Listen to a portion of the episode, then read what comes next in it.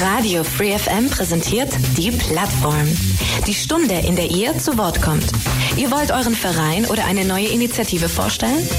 Ein spezielles Thema soll mehr Aufmerksamkeit bekommen? Dann seid ihr hier richtig.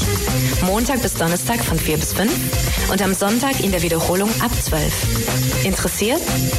Mails unter plattform at freefm.de oder Ulm 938 6284.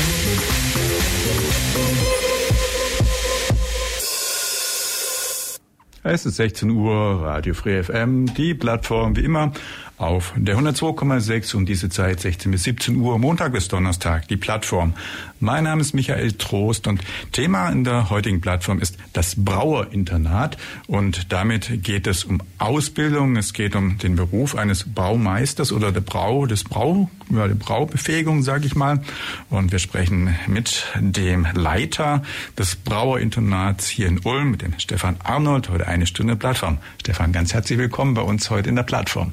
Danke, dass ich hier sein kann. Hallo, Servus. Schön, dass du gekommen bist und wir eine Stunde mehr über das Internat, über die Ausbildung und über alle eure Aktivitäten erfahren können.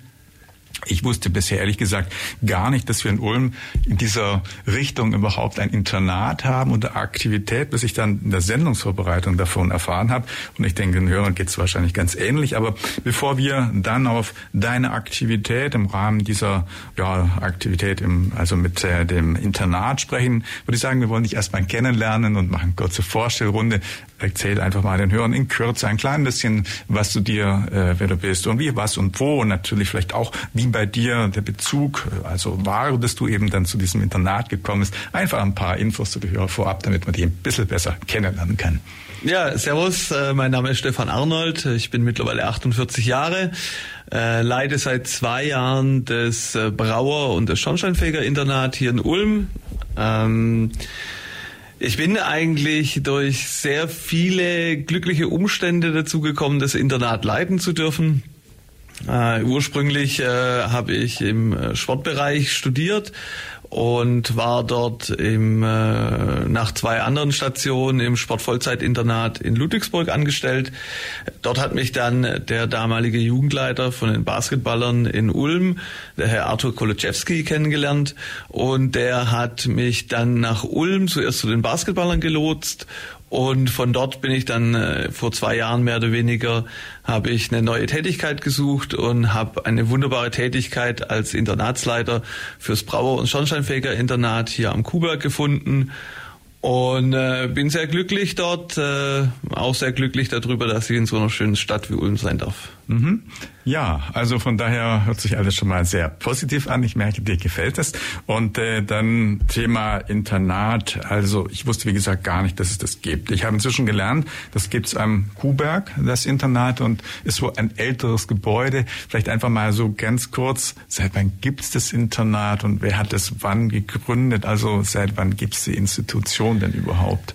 Also ich denke, dass das äh, ge gegründet wurde dadurch, dass äh, Brauer und Melzer jetzt nicht so häufig in Deutschland äh, ausgebildet wird. Also insgesamt gibt es, glaube nur Stand, acht Standorte in Deutschland, wo man das Handwerk erlernen kann. Acht acht Stück nur. So ist dann auch so, dass wir ab und zu Exoten haben. Also wir unser unser Einzugsgebiet von den Brauereien, die uns die Auszubildenden schicken, ist natürlich Baden-Württemberg, aber es geht dann noch hoch in in den Norden. Wir haben äh, Südhessen, wir haben Rheinland-Pfalz, Saarland, wir haben ab und zu Exoten dann aus äh, Belgien oder Luxemburg auch noch bei uns im Haus die das Handwerk lernen wollen und äh, die Problematik an, an Berufsschulen ist ja die, dass man in kleineren Gebieten oftmals nicht genug Leute zusammenbekommt und äh, somit äh, zieht man die dann an, an Standorten zusammen.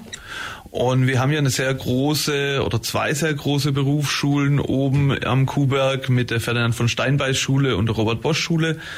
Und da nehmen wir die Auszubildenden auf. Mhm. Ähm, das gegründet wurde das Ganze, also die, das älteste Gebäude bei uns wurde im Jahre 1963 fertiggestellt und hat damals dann noch die Schornsteinfeger und die Brauer beheimatet. Äh, mit dem Wachsen der Berufsschulen ist dann dazu gekommen, dass man natürlich sehr viele Auszubildende hatte. Man hat dann Später noch ein eigenes Gebäude für die Schornsteinfeger gebaut. Äh, dann hat man das Brauerheim, wie es damals noch hieß, auch noch erweitert. Und äh, jetzt nach 60 Jahren haben wir in beiden Gebäuden zusammen 260 Plätze für Schüler, die zum einen dann belegt werden von Auszubildenden in den Gewerken, äh, aber auch durch Meisterschüler, die jetzt Schornsteinfegermeister oder Braumeister werden wollen. Mhm. Also 260 ist ja schon nicht ganz klein, das ist schon von Räumlichkeiten recht groß. Du hast vorgesagt, es gibt äh, in Deutschland gerade acht Städte, die das dann ausbilden, also sehr überschaubar. Ähm, kann man sagen, dass das dann mehr im Süden ist, weil vielleicht auch dort mehr Bier gebraut wird oder hat es da gar keinen Zusammenhang oder wie kam es dann gerade dazu, dass jetzt in Ulm auch so eine Institution vorhanden ist? Ist Ulm jetzt sehr bieraffin oder haben besonders viele Brauereien oder der Süden sowieso oder wie kam es dazu, dass hier Ulm einen dieser achtsame ausgewählten Standorte ist, wo man den Bierbrauerberuf erlernen kann? Äh, ist eine sehr gute Frage und ich kann eigentlich gar nicht genau sagen, wo der Ausschlag dann äh, in den frühen 60er Jahren war, dass man Ulm gewählt hat. Mhm. Es ist aber doch relativ gut verteilt. Also man hat im Süden schon einen Schwerpunkt, äh, in der Nähe von München, in Franken, in Ulm kann man das Ganze lernen. Äh, Im Norden ist es ein bisschen dünner von den, von den Standorten. Ähm, aber Ulm wird wahrscheinlich das äh, gute Wasser und viel Wasser gewesen sein. Dann hat man damals ja noch die äh, das Ulmer Münsterbier gehabt, die Goldochsenbrauerei, also zwei große Brauereien am Standort und, und drumherum natürlich auch noch viele weitere. Äh, Bergbier wird es damals sicher schon gegeben haben in Ehigen. Und äh, somit hat man natürlich schon ähm, einen Standort gehabt, wo man relativ viele Auszubildende hatte.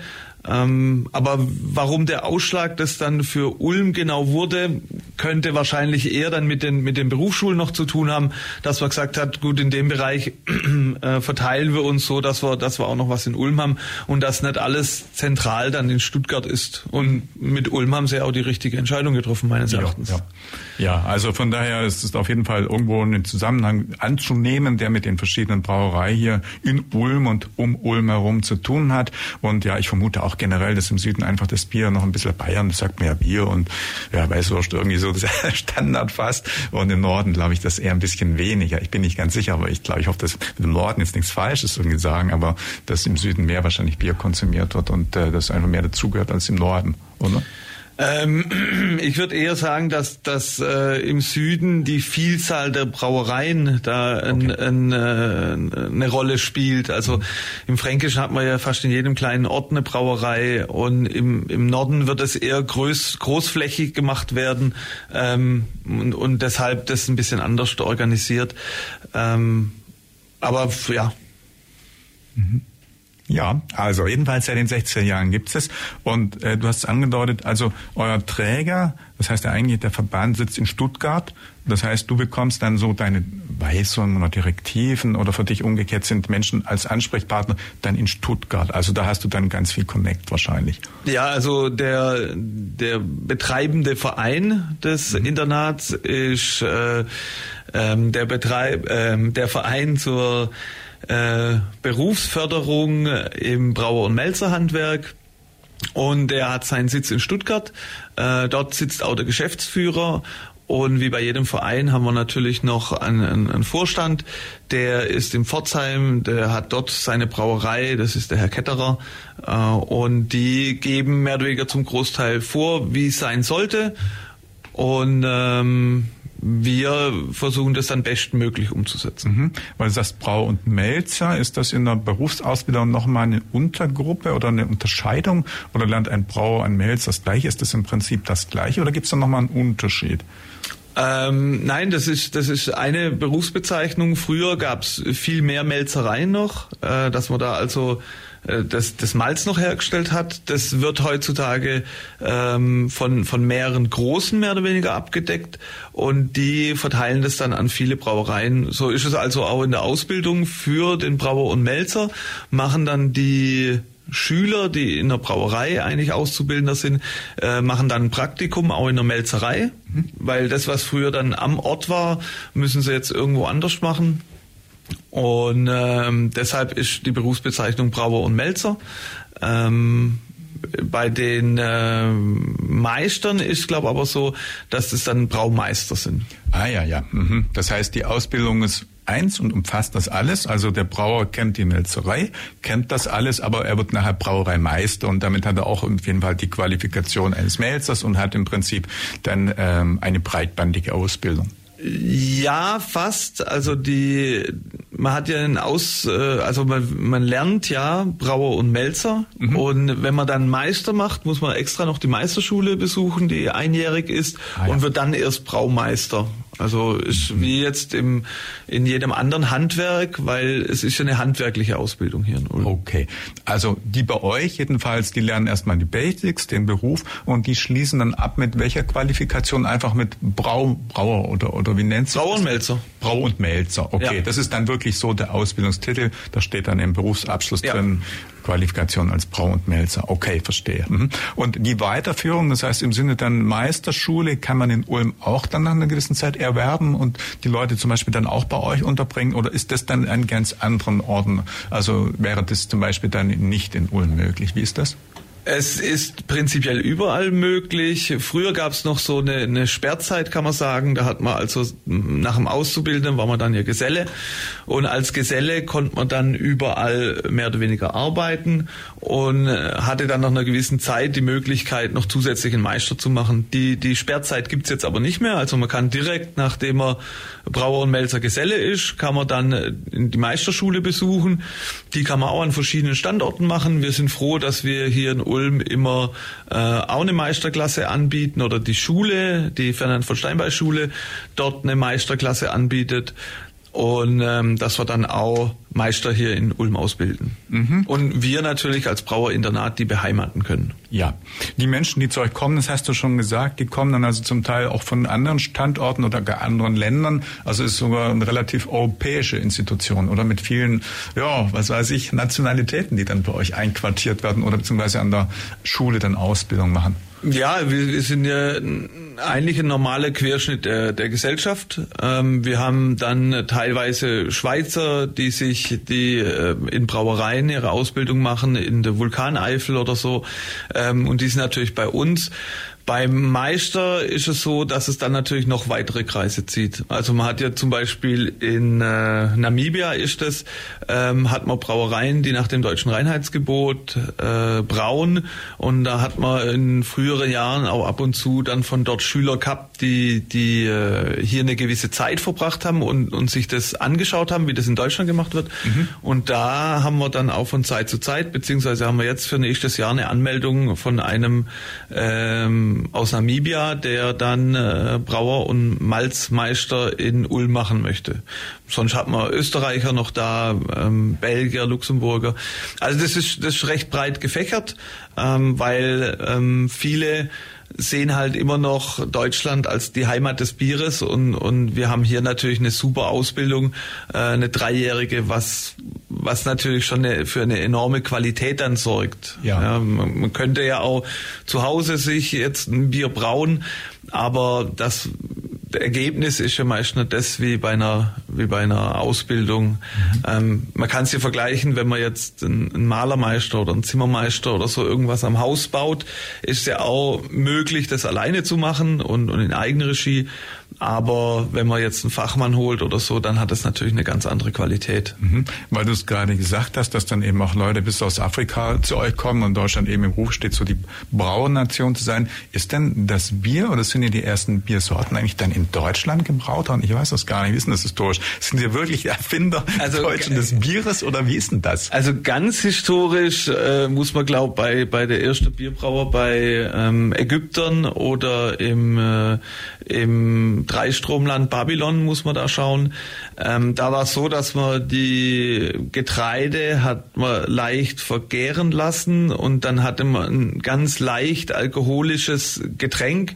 Man könnte schon sagen, dass ein Bier war und das wurde dann natürlich eingesetzt, wenn, wenn größere Baustellen waren. Also beim Bau der Pyramiden haben die mehr oder weniger ähm, auch immer ihren Anteil an Bier bekommen. Wahrscheinlich, um sie zum einen bei Laune zu halten, äh, zum anderen aber auch, weil es ja auch ein, ein nahrhaftes Getränk ist. Ja, ja. Mhm. Und was man nicht vergessen darf, jedes Bier ist durch den Brauvorgang natürlich gesünder als das Wasser von damals. Das Wasser konnte Keime haben und so weiter und ähm, durch den Alkohol hat man ja eine gewisse ähm, ja, das, das desinfiziert ja zusätzlich noch.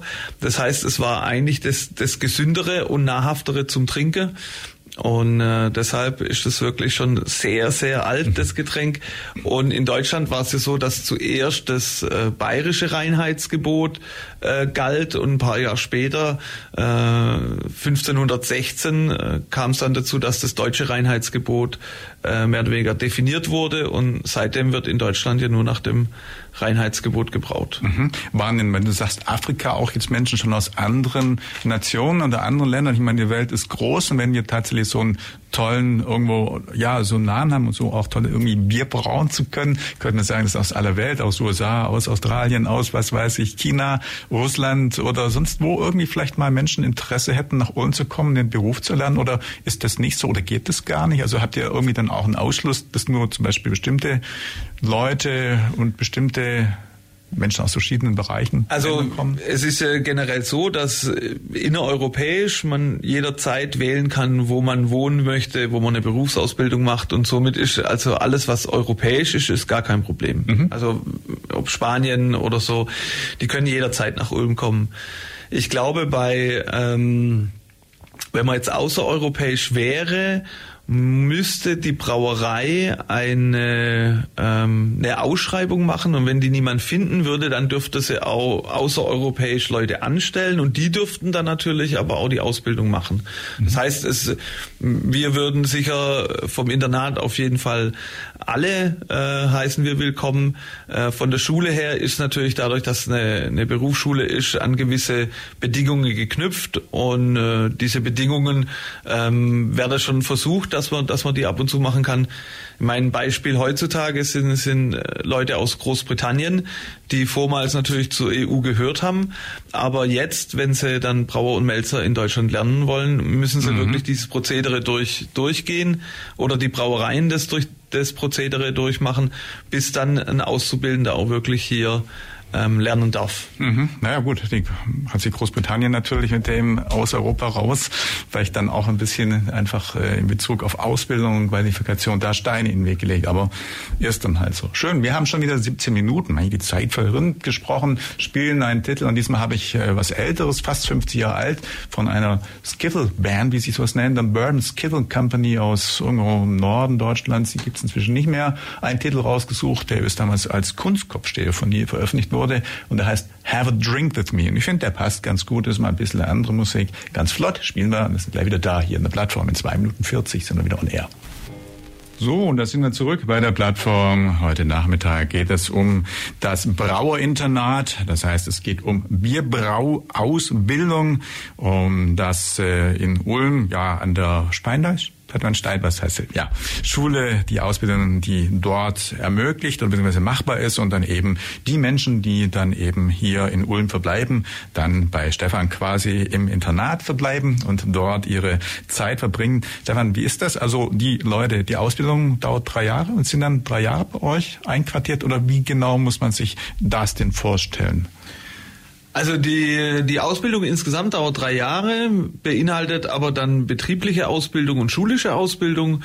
Und man kann sagen, dass äh, die Schüler dann pro Jahr zweimal sechs Wochen bei uns sind, was dann insgesamt auf die drei Jahre Lehrzeit ungefähr 36 Wochen sind. Mhm.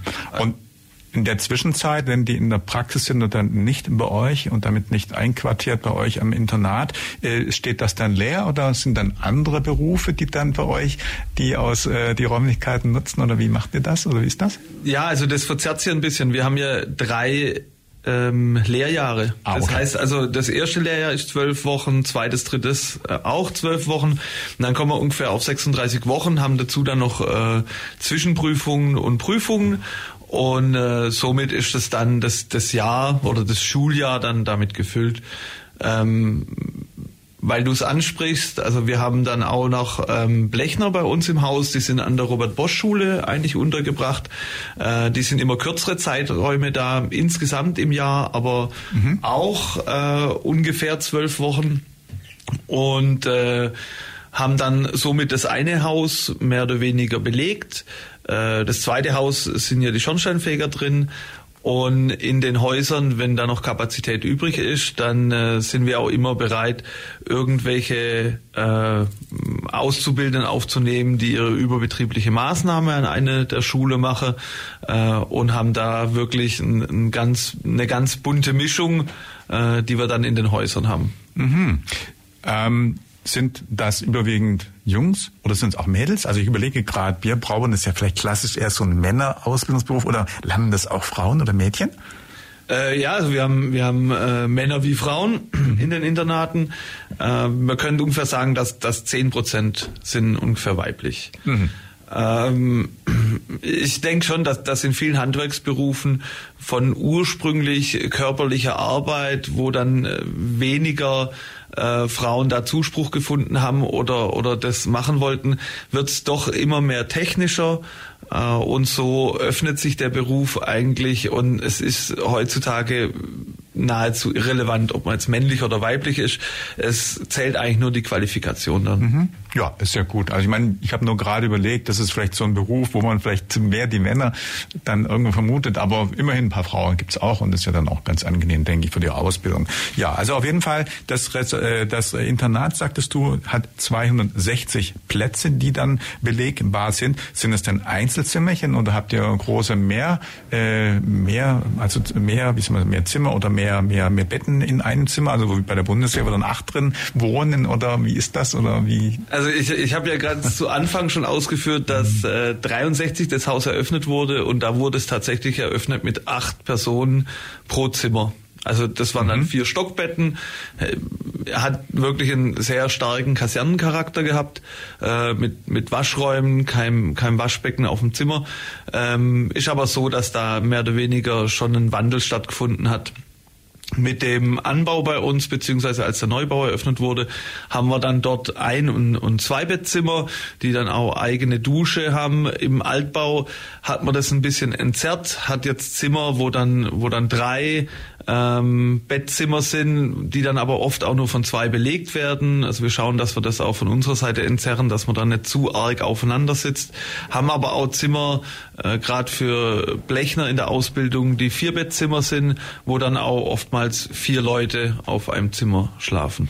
Also ist wirklich ganz unterschiedlich und ähm, bei den Schornsteinfegern ist es so, dass da auch ein Umbau demnächst ansteht und da hat man überall zwei Bettzimmer, äh, hat ganz wenige Einbettzimmer und da werden dann die ganzen äh, Duschen und Toiletten auf die Zimmer geholt und der frei werdende Platz wird dann mehr oder weniger für Kommunikationsräume, ähm, wo man sich wiederfindet, wo man Leseecken hat und so weiter, werden die dann umgebaut. Ah ja. Wie ist das? Wir hatten vorgesagt, dass es auch Schornsteinfeger Ausbildung bzw. Schornsteinfeger bei euch gibt. Ist jetzt das, naja, es sind halt noch ein paar Plätze und Räume frei, die quartieren wir auch noch ein. Oder haben die einen festen großen Anteil oder ist das einfach ja auch fest etabliert? Oder wie, wie was hat's mit den Schornstein? Ich meine, Schornsteinfeger und Bierbrauen sind zwei ganz, ganz unterschiedliche Berufsausbildungen, denke ich. Ich vermute, dass der Schornsteinfeger kein Bier brauen wird und umgekehrt der Bierbrauer nicht aufs Dach muss. Also insofern, das sind ja zwei ganz verschiedene Berufe. Zum einen die Frage, wie viel äh, davon habt ihr drin und wie kommt es, dass gerade Schornsteinfeger sind? Das ist auch wahrscheinlich, weil es die Steinbeißschule ausbildet, oder? Äh, ja, also die die, grundlegend war es so, dass die, die Ferdinand von Steinbeil Schule dort ausbildet. Äh, die Schornsteinfeger sind tatsächlich, wenn man die beiden Häuser anschaut, äh, ungefähr 50 Prozent. Also ist ein sehr ah, großer, mhm. ist ein sehr großer Anteil. Ähm, die äh, bei den, äh, ich, ich würde sagen, Schornsteinfeger und Brauer haben doch eine, eine Gemeinsamkeit, dass beides äh, auf gewisse Art und Weise Glücksbringer sind. Ne? beides und, zumindest Handwerksberufe. Ja. und beides Handwerksberufe, ja. ja. Also die, die Schornsteinfeger ähm, tatsächlich sind, sind sehr viele. Ähm, ist sämtliche Ausbildung für Baden-Württemberg findet in Ulm statt. Oh ja. Ähm, ist ein Beruf, wo, wo sehr viele Vorschriften heutzutage sind, ist aber auch ein Beruf, der sich wunderbar gewandelt hat. Also wir haben im Schornsteinfegerhandwerk das so, dass ähm, vieles mit Energieberatung heute noch zusammenhängt, äh, vieles damit zusammenhängt, dass man, dass man Kunden ähm, sehr effiziente Geräte mehr oder weniger ähm, ja, den, den dahin bringt, dass sie das vielleicht darin investieren. Es steht wahrscheinlich an, dass auch Wärmepumpen von Schornsteinfegern mehr oder weniger betreut werden, überwacht werden und so weiter. Und, und da ist schon von, von dem klassischen ähm, auf dem Dach und, und Kaminkehren äh, hat sich das Ganze schon etwas gewandelt. Ähm, äh, ich, ich denke, dass, dass die Brauer und die Schornsteinfeger ursprünglich oder mit den Internaten begonnen haben, weil es die waren, die am weitesten weg waren. Also Schornsteinfeger, wenn der jetzt in, in Freiburg oder so seinen Ausbildungsbetrieb hat, dann ist das für den schon schwer, äh, irgendwo dann dann unterzukommen und da wurde damals halt Ulm gewählt als Standort für für die Ausbildung sowie für die Meisterschule und wir haben auch den Landesinnungsverband bei uns im Gebäudekomplex mit drin und die Räumlichkeiten für die überbetriebliche Maßnahme der Schornsteinfeger. Mhm. Haben die dann miteinander auch in, der, in, in der Unterbringung, dem Internat miteinander dann zu tun? Ich meine, äh, ich vermute, Freizeitgestaltung ist ziemlich unabhängig davon, ob man jetzt nur Bier brauen lernt oder aufs Dach steigen und Kamin kehren. Das sind ja alles handwerkliche Aktivität, klar. Also machen die Leute, kennen sich, haben die miteinander zu tun oder sind, ist da schon, dass die Brauer unter sich sind, ein Brauenmelzer und dann das dann andererseits die Schornsteinfeger unter sich sind. Also wie eng ist das miteinander? und wie, wie muss man sich das vorstellen? Also ich würde eher sagen, dass es ein loses Zusammensein ist. Ähm, hat ja die, die Verpflegung hat man im Brauerinternat, wo Frühstück von den Schülern eingenommen wird, äh, wo wir ein Mittagessen anbieten und wo Abendessen von den, den Schülern eingenommen wird. Und da, da sieht man sich dann schon, ähm, lernt sich vielleicht auch kennen Mhm. Äh, es gibt dann aber auch witzige Geschichten, wenn man dann einen äh, ein Brüderpaar hat, wobei der eine dann Schornsteinfeger lernt und der zweite lernt äh, Blechner. Und, und somit hat man natürlich dann natürlich sofort einen Brückenschlag über die Häuser. Was wir noch zusätzlich haben, ist äh, dass wir im äh, Gebäude vom Brauerinternat einen Fitnessraum haben. In dem Fitnessraum ist dann so, dass wir da natürlich auch durchmischt sind. Also auch da lernen sich die Fitnessbegeisterten äh, oder die Interessierten, besser gesagt, lernen sich dann da auch kennen. Und durch die räumliche Nähe natürlich, wenn man wenn man irgendwo einkaufen geht, wenn man in die Stadt geht, wenn man ähm, am, am Parkplatz sich trifft im Sommer oder so, auch da gibt's natürlich schon großteilig sind sie für sich, aber es gibt natürlich schon Durchmischungen. Mhm. Und von unserer Seite ist es, gibt's da kaum äh, irgendwelche Restriktionen, dass man sagt, also nein, wir müssen die, die trennen oder so, sondern das für uns sind die eigentlich identisch. Die vertragen sich miteinander. Die vertragen sich ganz Das war ja noch ein bisschen die Frage. Naja, kann ja sein, dass manchmal der eine gegen den anderen, so gibt's ja auch beim Studium Vorbehalt, ah, die Sozialwesenleute, die müssen ja nicht richtig lernen, sagen die Maschinenbauer und umgekehrt. Also da gibt's immer auch wieder so zwischen den Berufen ein bisschen vielleicht Ansichten über die anderen Klischees oder was weiß ich. Drum dachte ich, wie läuft das?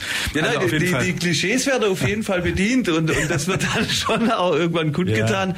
Ja. Äh, aber ich glaube, die größten, äh, also Streitigkeiten gibt's nicht, aber ab und zu wird's dann bei einer bei einer Schneeballschlacht ausgefochten im Winter. Aber die, die verstehen sich alle schon sehr gut. Die sind ja. im gleichen Alter und ist äh, mhm. alles in Ordnung. Das war auch so gerade meine Frage, die ich noch im Kopf hatte. Zum einen, die Leute, die kommen, wie alt sind die? Sind die, wie sind die Berufs-, äh, die, die, die Qualifikationsvoraussetzungen? Sind es im Wesentlichen Leute, die dann mit Hauptschulrealabschluss kommen oder auch mit Gymnasium? Ich weiß gar nicht, wie ist das? Was ist denn die berufliche Voraussetzung? Sprich, äh, in welchem Alter beginnen die dann üblicherweise mit ihrer Ausbildung bei euch? Äh, auch das ist, das ist äußerst unterschiedlich. Also man, man hat schon ab und zu Exoten, die mit, mit 15 schon ihre, ihre Ausbildung beginnen. Äh, ich bin mir nicht ganz sicher. Ich glaube, man braucht einen, einen, mindestens einen Hauptschulabschluss. Ähm, man tut sich aber mit dem Realschulabschluss natürlich in der Schule leichter. und hat natürlich jetzt, wenn, wenn eine Schule hm, zehn Jahre äh, geht oder neun, dann, dann sind die schon, einige sind schon relativ jung. Ähm, das ist dann aber, hat man einen Großteil der Leute, sagen wir mal, die sind dann zwischen 17 und 19 äh, und hat aber auf der anderen Seite wirklich Exoten, die zum einen äh, vielleicht schon studiert haben und sagen, also ein Studium ist dann mit den Berufsaussichten doch nicht das, was ich mir vorgestellt habe. Ich will lieber ein Handwerk erlernen und kommen dann nochmal und, und, und machen eine, eine Brauerausbildung oder werden Schornsteinfeger. Äh, der, der interessanteste Fall für mich war tatsächlich, als jemand ähm, als Auszubildender da war, das war jetzt ein Schornsteinfeger, der wurde von seinem Sohn angestellt mhm. und äh, hat dann nach, äh, also schon älter als ich, und hat dann mehr oder weniger nochmal geschaut, ob er, ob er irgendein anderes Gewerk lernt und ja, war dann schon unser Ältester. Mhm. Ja, also bunte Mischung, aber grundsätzlich sind die Leute eher dann jüngeren Alters und ja, dann wahrscheinlich, wie du sagst, so 1920 und. Ja, ich, ich würde auch sagen, dass, dass ungefähr 80 Prozent machen das auf dem, auf dem ersten äh, oder ihre erste Station äh, im Berufsleben ist dann die Ausbildung, die sie machen. Und ähm, dann ein, ein geringerer Prozentsatz hat dann irgendwo anders gemerkt, dass es nicht so das Richtige ist. Äh, bei, bei Blechnern hat man ab und zu noch interessante Konstellationen, wenn sie schon ein, eine Zimmererlehre gemacht haben und dann sagen, gut, für unser, für unser Betrieb wäre es auch wichtig, dann mit den, mit den ganzen Blechen zu arbeiten und machen dann als zweite Berufsausbildung auch noch Blechner, um, um da noch mehr abdecken zu können. Oh ja, verstehe. Also das so, da gehen wir ein klein bisschen früher aus dem Titel raus. Ich wollen wir noch ein bisschen mehr erfahren über das Brauerinternat und der Leiter des Ulmer Brauerinternats hier im Ulmer Kuhberg, ja, Stefan Arnold, ist bei mir heute Nachmittag Gast in der Sendung in der Plattform. Jetzt haben wir schon gerade ein bisschen gelernt und haben gerade auch über die Azubis gesprochen, die dann bei euch im Internat sind. Wir haben gesagt, so meist so um die, ja, unter knapp unter 20 und auf jeden Fall immer viel Aktivität, viel los. Und äh, ja, wir haben gesagt, da gibt's einen Praxiseinsatz und dann gibt's noch einen Einsatz äh, eben an der, mindestens genauso lange Einsatz an der Steinweiß Schule. Wie sind das grundsätzlich die, die Leute, die ihre Praxis machen, machen die das auch dann in Ulm und sind vielleicht sogar auch während der Zeit der ein oder andere mal da oder machen die das dann in anderen Städten? Ich meine, wenn jetzt Ausbildung hier in Ulm oder Ulmer Azubis sind, die werden ja wahrscheinlich auch dann bei den hiesigen Brauereien dann ihre Praxis machen oder gehen die dann nach Haus? Andererseits, wenn sie zu Hause in Ulm sind, müssten sie auch nicht ins Internat wissen das überhaupt? Äh, die praktische Ausbildung findet fast ausschließlich dann in den in den Betrieben statt. Mhm. Also ein, ein Ulmer Auszubildender ist natürlich selten bei uns im Internat, äh, weil er natürlich von zu Hause genauso schnell an der Schule ist oder fast genauso schnell. Ähm, deshalb ist er selten bei uns. Was wir mal hatten oder wo wir natürlich offen sind, ist, dass wir als Baustein für die Auszubildenden natürlich auch anbieten, dass bei uns Lerngruppen äh, stattfinden und äh, da ist auch so, dass dass wir dann mit dem mit Goldochsen hier am Ort, wenn wenn die jetzt einen Auszubildenden haben, der jetzt sich in der Schule ein bisschen schwerer tut, dann kann der gern zu uns kommen und bei uns äh, mit mit seinen Mitschülern mhm. äh, lernen oder oder von uns profitieren, dass wir so Lerngruppen initiieren. Äh, also das haben wir dann schon. Ansonsten die praktische Ausbildung ist jeder in seinem Betrieb. Ähm, und das ist dann auch immer ähm, für die für die Auszubildende interessante Zeit in Ulm, weil äh, jede Brauerei ist irgendwie ein bisschen anders. Ja, ja man hat jetzt irgendwie eine, eine, Gasthofbrauerei, die wirklich speziell auf das Gebiet ein, ein, ein Bier macht, das, das die Leute dort auch so haben wollen. Äh, man hat aber auch dann zum Beispiel von Bitburg äh, eine sehr große Brauerei, wo man dann eigentlich äh, sehr speziell nur eingesetzt ist. Also ein kleiner Betrieb muss man dann mehr oder weniger sich um alles kümmern ja. und ein größerer Betrieb hat man dann wirklich sein, sein Spezialgebiet. Mhm. Ähm, das, das geht dann hin bis, dass äh, ein, ein kleinerer Betrieb äh, ist der Einblick von einem Auszubildenden natürlich sehr, sehr, sehr detailliert, äh, tut sich dann ab und zu, ab und zu schwer, wenn es dann um, um Abfüllanlagen geht, weil eine kleine Brauerei braucht nicht so viel Bier abzufüllen. Äh, und da kommt dann natürlich die spannende Zeit, dass äh, die Auszubildenden hier in Ulm natürlich nicht nur anfangen können, ein Netzwerk sich aufzubauen, also falls sie mal Hilfe brauchen später im Beruf oder falls sie sich äh, beruflich vielleicht umorientieren wollen, ähm, sondern die, die tauschen sich dann natürlich auch aus äh, wie, wie wird es in anderen Brauereien gemacht, ähm, bekommen dadurch natürlich einen Einblick auf sehr viele unterschiedliche Geschäftsmodelle. Mhm, ja, und jetzt ähm, bei euch im Internat ist zum einen natürlich die Unterbringung, wir haben schon gesagt, die Räumlichkeiten und die ungefähr 62 Plätze, die ihr habt. Wie weit ist jetzt das Internat nur quasi Hobby, Freizeitbereich und Schlafbereich oder umgekehrt, das hast du ein bisschen angedeutet, wie viel wird auch dort noch an Inhalten, also im Sinne von Schulungen, im Sinne von Weiterbildung. Ich habe auch auf der Website gesehen, das sind Räumlichkeiten, die ihr habt. Wie viel wird auch noch fachlich bei euch vermittelt und ganz persönlich? Musst du dann auch jetzt irgendwie fachliches vermitteln oder machen das andere Leute? Also wie genau ist dann ähm, ja letztendlich äh, das Leben in, in dem Internat? Was findet da alles dann statt? Also nicht nur Freizeit, auch Lernen? Ja, wahrscheinlich schon. Äh, ja, also man muss sich so vorstellen, dass äh, jetzt Schüler, die von weiter weg kommen, die sind für eine relativ lange Zeit dann in Ulm. Mhm. Ähm, das bedeutet, sie sehen, äh, also sie ähm, haben bei uns natürlich ihr Bett, ihr, ihren Raum. Ähm, dazu, ich habe es schon erwähnt, haben wir eine, eine sehr gute Küche, wo, wo wir ein komplettes Küchenteam mit zwei Köchen und fünf Angestellten äh, noch zusätzlich, die sich dann ums leibliche Wohl kümmern äh, und äh, gucken da, dass wir das relativ jugendgerecht, aber auch gesund eine Ernährung für die bereitstellen. Und darüber hinaus ist, äh, ich habe es im, im, im Satz davor schon angefangen, eine Zeit von den, von den Schülern in Ulm, wo sie eigentlich aus ihrem normalen Umfeld herausgehoben sind. Also gucken wir, dass das natürlich auch in der Freizeit, die sie dann nach Schulschluss haben, dass sie das irgendwie verwenden können. Ähm, da bieten wir den Fitnessräume, wir haben, wir haben Tischtennisplatten, Tischkicker, wir haben verschiedene Aufenthaltsräume mit Fernsehern. Also da haben wir relativ viel versucht im Haus äh, für die Schüler äh, bereitzustellen. Zusätzlich habe ich ja schon angedeutet, wir haben, wir haben pädagogische Fachkräfte äh, in jedem der Häuser angestellt, wo man dann äh, Lerngruppen für die, für die Schüler äh, macht. Aber wir sind da für sämtliche alltägliche ähm, Belange mehr oder weniger für die Schüler da. Fängt an mit, äh, ich brauche ein Pflaster über, ähm, wo wir schauen, dass wir, dass auch wir schauen, wo kann man netzwerken, was kann man denn in Ulm machen. Also wir haben dann äh, uns eine Liste erstellt, äh, was für Möglichkeiten gibt's und es ist dann von von Minigolf über Basketballplätze oder irgendwelche Fußballplätze, wo sie hingehen können, ähm, Lasertag und äh, Ulm ist eine ist eine fantastische Stadt und bietet super viel.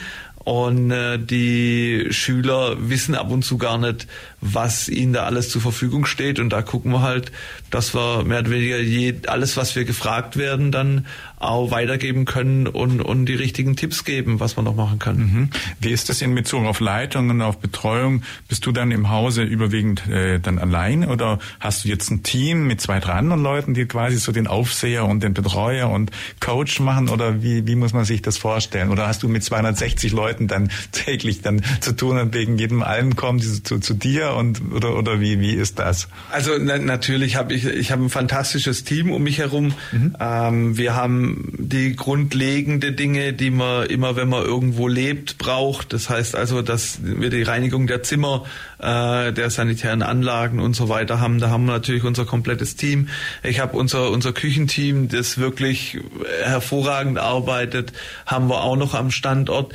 Äh, und dann haben wir auch äußerst wichtige äh, Leute, das sind die Hausmeister. Wir, wir sind ja dadurch, dass wir ein, ein, man können fast sagen, ein Wohnheim sind für auch minderjährige Schüler, sind wir von Amts wegen verpflichtet, dass wir mehr oder weniger 24 Stunden eine Betreuung da haben. Oh ja. Und das decken wir ab durch, durch Hausmeister zum einen äh, die dann in, in Wechselschicht, also einer in der Tag, einer in der Nachtschicht, immer vor Ort sind und auch immer ansprechbar sind äh, und haben dann aber die zwei Stellen, die dann hauptsächlich mit den, mit den Schülern zu tun haben und interagieren, das sind unsere pädagogischen Fachkräfte, die wir in jedem Haus haben.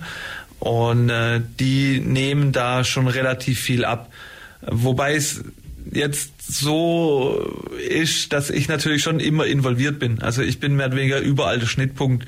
Wenn, wenn jetzt irgendwas am Abend wäre, was, was die Nachtruhe betrifft oder so, dann geht die Information natürlich zu mir und ich arbeite es dann auf mit der pädagogischen Fachkraft und, und ähm, formuliere dann auch mit der pädagogischen Fachkraft meist meine Kritik an den Schülern zusammen. Also da ist es ist immer eine Überschneidung von von äh, Kompetenzen, die dann da arbeiten. Mhm.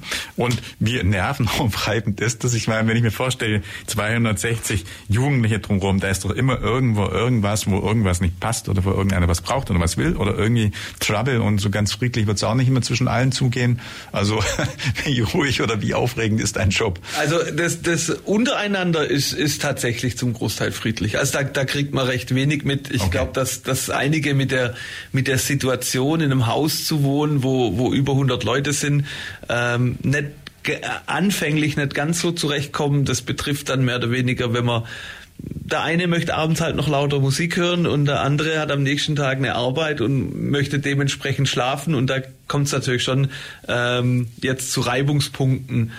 Äh, aber insgesamt ist eigentlich recht friedlich. Ähm, da kann man nichts sagen. Es ist meist die Wohnsituation, die ungewohnt ist. Aber das, ja. das kommt dann alles in Bahn.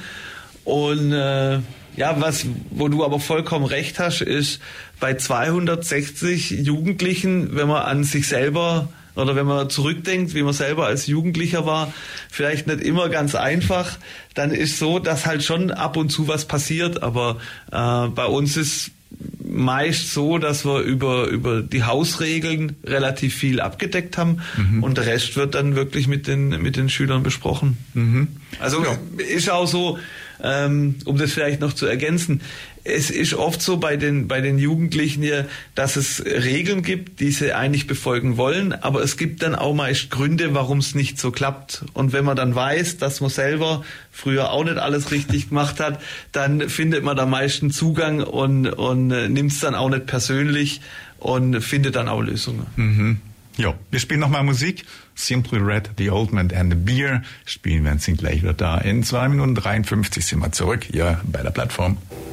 Die Plattform heute Nachmittag mit dem Thema Brauerinternat. Es geht um Bierbrauausbildung, Brauer und Melzer, die Ausbildung, die Qualifikation.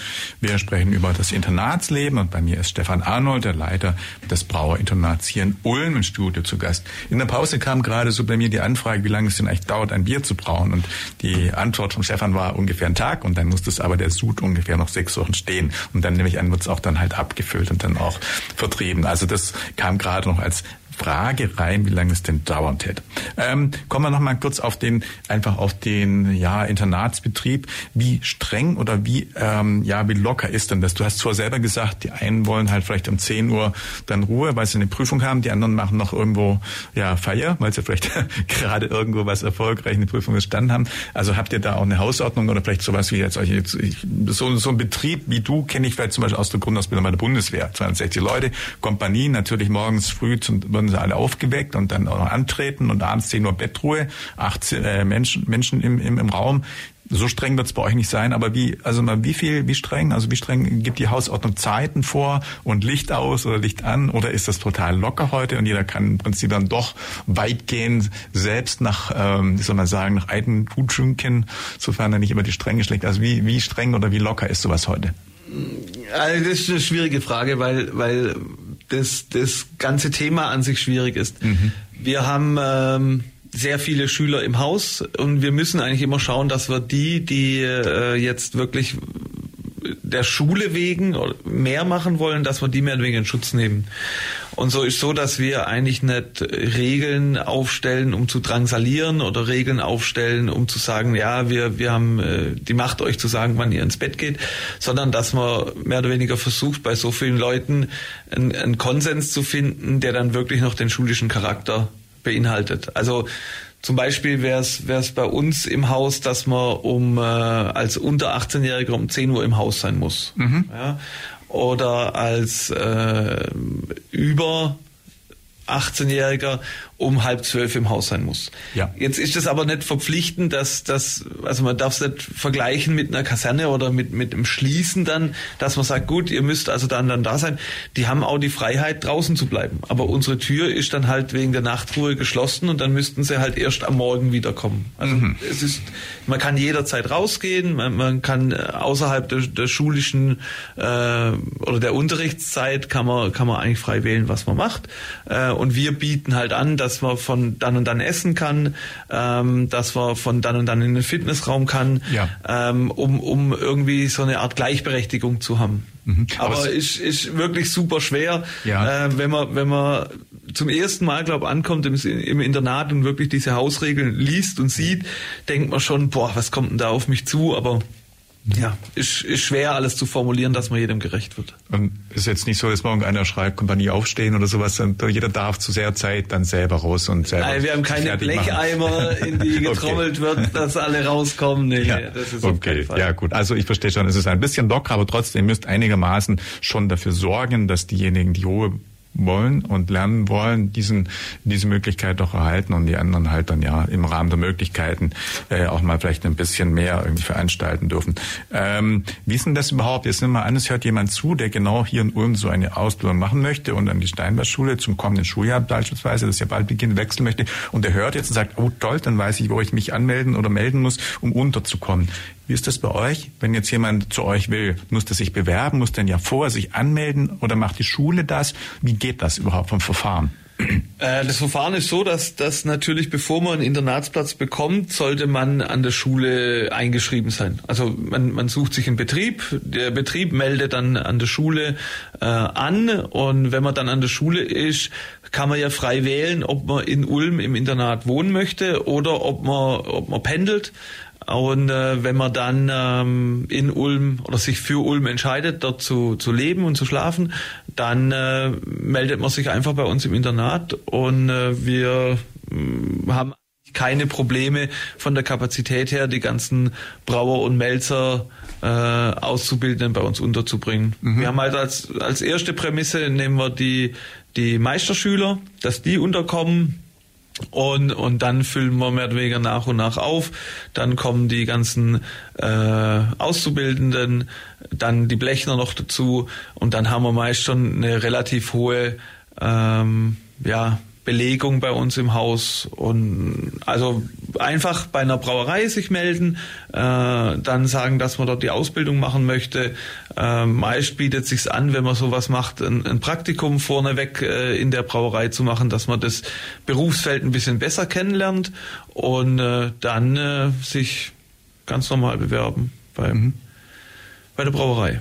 Okay, ja. Wie ist das jetzt fürs kommende Schuljahr? Kommen dann wieder, also mit dem Schuljahrsbeginn, erwartest du dann in wahrscheinlich 14 Tagen auch wieder neue, neue Bewohner, oder? Ja, äh, wir haben das erste Lehrjahr von der Brauer, kommt allerdings erst äh, Anfang Mitte Dezember. Ah. Also es startet jetzt mit dem mit dem diesjährigen zweiten Lehrjahr, dann kommt das dritte Lehrjahr und dann als dritter Block kommt dann das erste Lehrjahr. Aber die Blechner werden alle neue sein und bei den Schornsteinfegern werde ich auch einige neue Gesichter begrüßen dürfen. Mhm. Ja, also auf jeden Fall immer ein stetiger Wechsel. Wisst du, kennst du die Leute dann alle persönlich oder gibt es auch mal Leute, wo du den Namen dann nicht weißt? Also wie eng oder wie lose ist dann einfach äh, der Kontakt? Also ich äh, würde behaupten, unsere pädagogische Fachkräfte kennen fast alle Leute. Äh, bei mir ist so, dass ich einen sehr hohen Prozentsatz äh, mit Namen kenne. Ähm, meist sind es so 60, 70 Prozent von allen. Ähm, im, im ersten Lehrjahr und der Prozentsatz geht dann immer langsam hoch. Mhm. Äh, auch bei 260 wäre es vermessen zu behaupten, ich würde wirklich jeden mit Namen kennen. Das, das wäre dann ein bisschen äh, zu viel, beziehungsweise muss man die Zahl hier verdreifachen. Wir haben ja aus jedem Lehrjahr, das heißt, ich wäre dann bei, bei 700, 800 und das, das ist zu viel. Mhm. Also wie viele fangen denn jedes Jahr Brauer an, das, wenn man das jetzt mal aufs Jahr hochrechnet? Wie viele wir, wir haben jetzt also in, im nächsten Schuljahr sicher 60 bis 70 äh, äh, die bei uns sind, äh, eine, eine, kleine, eine kleine Zahl höher, die an der Schule sind. Und dann hat man Brauerklassen, äh, Meisterklassen, die noch ein bisschen höher sind. Also da würde ich sagen 10 bis 20 mhm. kommen noch dazu und äh, dann auch wieder 60 Blechner und dann ist das Haus auch schon wieder fast voll. Wenn man nur nach den Brauern schaut, wie sind dort die Berufsperspektiven? Ist der Beruf gefragt? Sprich, äh, haben die Leute alle eine sichere Übernahme nachher in der, in der, Regel oder beziehungsweise, dass die in dem Beruf auch verbleiben können oder ist da auch eher schwierig, einen Platz nachher zu finden? Wie ist denn da die Situation? Also ganz ehrliche Antwort dazu ist so, dass enorm viele von äh, nach de, nachdem sie Geselle sind, äh, auch noch in die Pharmaindustrie abwandern. Mhm. Ähm, die Pharmaindustrie kann deutlich höhere Gehälter bezahlen, äh, beziehungsweise bezahlt es und, und suchen dann wirklich Leute, die an Anlagen gut ausgebildet sind. Und das sind eigentlich unsere ganzen Brauer und Melzer dann. Äh, und somit sind die Berufsaussichten eigentlich ich würde sagen, für Handwerk sehr gut. Insgesamt sind Berufsaussichten von meiner Erfahrung her im Handwerk super.